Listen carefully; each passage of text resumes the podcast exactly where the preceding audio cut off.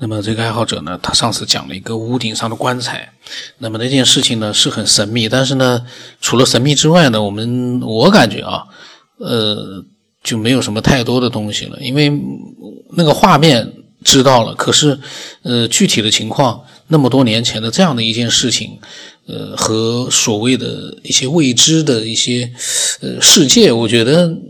很难把它扯在一起。那么他呢，又跟我发了他的另外一个觉得很神秘的事情呢，就是太婆婆的临终告别。他说，在他们的家里面呢，他是长子长孙，家里的老辈呢，对他是宠爱有加。但是当时的大环境呢，毕竟呃并不是很好，所以呢，能给他的宠爱呢，也绝对不是现在的物质什么的能比得上的。但是偏偏那个时候呢。他和他的瘫痪在床的太婆婆关系特别的好，以至于在他这一生的记忆当中呢，独占一份不可磨灭。他的父亲那个时候呢，是厂里面当工人的，工资不算高，但是他父亲对他的长辈们是非常的孝顺，只要有闲钱的，能想到办法，他都会买一点鸡蛋糕啊，还有点心啊拿回家给他的太婆婆，也就是他爸爸的奶奶吃。当然，他说这个鸡蛋糕到最后呢，也基本上是进了他的嘴了。每一次呢，他去看见了鸡蛋糕呢，他就会跟他的太婆婆郑重其事的说：“他说太婆婆，这个鸡蛋糕好不好吃啊？”他说：“你借几个我帮你尝尝吧。”或者呢是说：“太婆婆，我饿了，你把这个鸡蛋糕先借一个给我吃，我叫我爸爸到时候再买了还给你。”那因为太婆婆很喜欢他，所以呢。每一次他说什么，太婆婆都会同意借给他鸡蛋糕，并且还严肃地说呢：“我不要你的爹还，我要你长大赚钱了还给我吃。”那么他的太婆婆呢，瘫痪在床上已经很久了，可是呢，在他奶奶的悉心照顾之下呢，太婆婆逐渐恢复了起来，又能够杵着拐拐棍呢下床走走路了。再到后来呢，他幼儿园上到中班的时候呢。他就听说太婆婆又瘫在床上不能下地了，接着不久，他就听说太婆婆病危要不行了。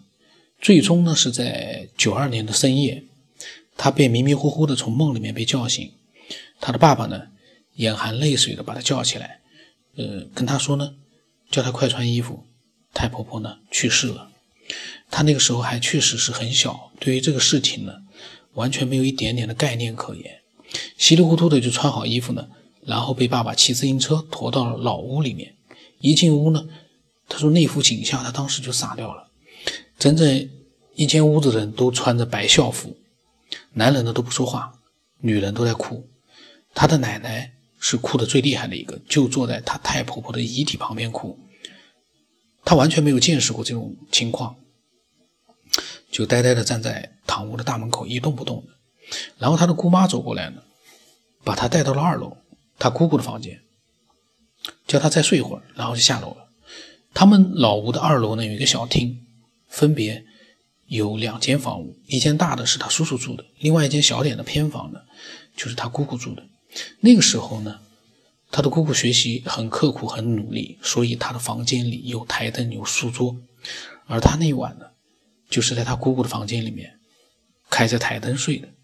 其实那个时候呢，他上楼以后并没有，呃，想什么，就因为困意来袭，很快就入睡了。毕竟他还只是个小孩子，真的是屁事不懂，并不抗拒睡意，也并不悲伤。不知道睡了多久，他迷迷糊糊听到一个熟悉的声音了，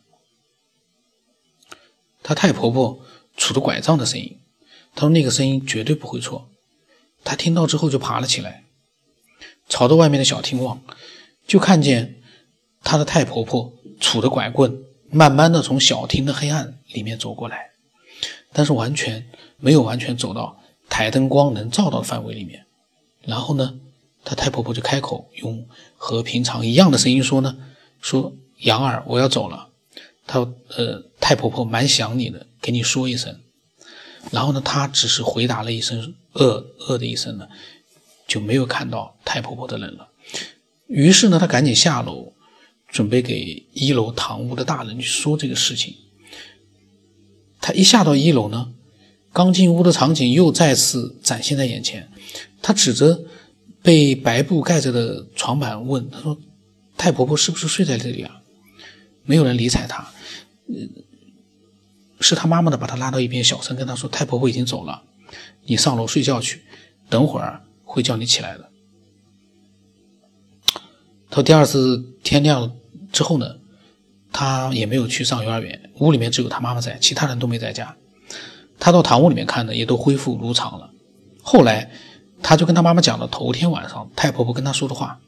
嗯，他妈妈听了之后说呢，太婆婆是蛮喜欢你的。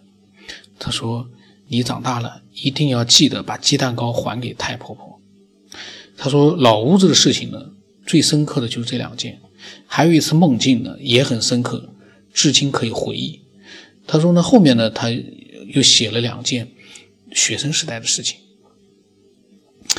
嗯，其实呢，这个太婆婆的这个事情呢，他没有说是呃在回忆当时的这件事情，呃，是幻觉呢，做梦呢，还是真的？呃，是在醒了的状态下。看到了他的太婆婆，因为他只是说迷迷糊糊的听到了一个声音，他是说他，嗯，下到一楼，并没有说他醒来了之后下到一楼，一就是从他的描述里面看的，他是真的看到了太婆婆在黑暗里面，嗯，跟他道了个别，说太婆婆蛮想他的，就这个呢是挺感人的一件事情，就是不管。呃，是真的看到了太婆婆跟他道别，还是他做梦看到了太婆婆跟他道别？这都是非常感动人的一个画面。嗯，所以呢，就是这件事情其实也没有必要去过多的去分析了。我只想说，我们从一个角度可以去做一个设想，就是如果是幻觉，当然是梦境，那当然没有什么；如果他是真的看见了呢。那这说明，人真的是有灵魂吗？其他的分析呢，我其实也并不想说太多了，就是只是想做这样的一个嗯假设，因为他呢，光是讲事情的经过，他并没有讲任何他自己对于这件发生过的事情，他自己现在回想起来之后，呃，他的想法他没有讲，那我们也不好去随便去。多讲是人家亲眼看到的，我们只是了解到了他所描述的那个画面。那如果说你有你的，呃，神秘未知的，或者是让人觉得很有意思的一些神奇经历的话呢，你都可以把它发给我。呃，当然你可以发表一些你自己对这样的一些神秘未知的一些呃现象或者是事件的自己的看法。我的微信号码呢是 b r o s 八不浪声八，嗯，微信的名字是九天以后。当然，九天以后归九天以后，一定要跟微信号码对上，那才是我自己。因为我看见上次看到有个人加我，他叫九天，我不知道他怎么会跟我的名字基本上是很接近的。哦。他过来加我，我我觉得，所以我在想，嗯，虽然我的微信名字是九天以后，可是九天以后不一定是我。你要跟 B R O S 八对应上，那才是我。那今天就到这里吧。